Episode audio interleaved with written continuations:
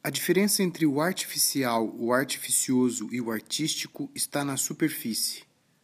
No primeiro, o artificial, há uma cisão entre o que é feito abertamente e o que é pretendido. A aparência é de cordialidade, a intenção é cair nas boas graças do outro.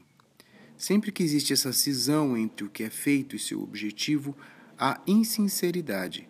Há um truque ou a simulação de um ato que, intrinsecamente, tem outro efeito.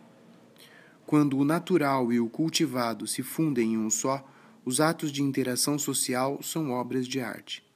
A impulsão que move a amizade afável e o ato praticado coincidem por completo, sem a intromissão de segundas intenções. A inabilidade pode impedir uma expressão adequada, mas o habilmente falsificado, por mais hábil que seja, atravessa a forma de expressão não tem a forma da amizade e não reside nela. A essência da amizade permanece intocada. John Dewey, 1934, página 150.